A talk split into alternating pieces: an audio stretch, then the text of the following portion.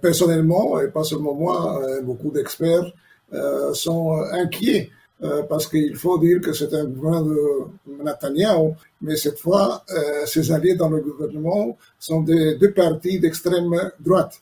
Et donc l'agenda de ces deux partis qui ont fait pression sur le Premier ministre pour accepter leurs demandes, ce sont des demandes extrémistes et peuvent mettre en danger la sécurité interne d'un côté, mais aussi la sécurité euh, extérieure du pays, euh, surtout dans une période euh, où il y a la menace iranienne très très proche et où il y a aussi en Syrie le fait qu'il y a une, si vous voulez, une alliance Russie-Iran et la guerre en Ukraine. Quand vous parlez de, de, de, de craintes, euh, ces partis qui sont un peu vers l'extrême droite, en tout cas assez, avec des positions très extrêmes, vous pensez notamment à la question de la Cisjordanie euh, D'abord ça, parce que euh, si euh, une partie de leur agenda était euh, mise en œuvre, à mon avis, il y aura beaucoup plus de terrorisme.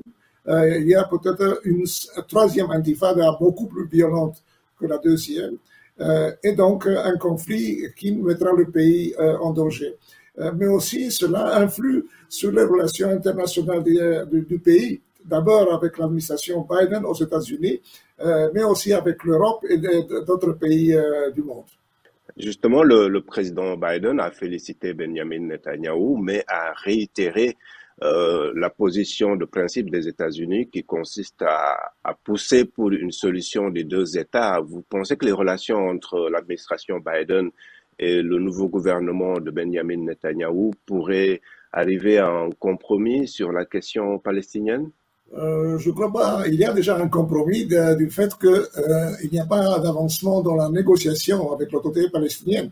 Mais si le nouveau gouvernement prend des mesures, euh, ou même s'il y a des provocations par certains éléments d'extrême droite, euh, surtout à Jérusalem ou en Cisjordanie, ça peut provoquer une crise avec l'administration Biden.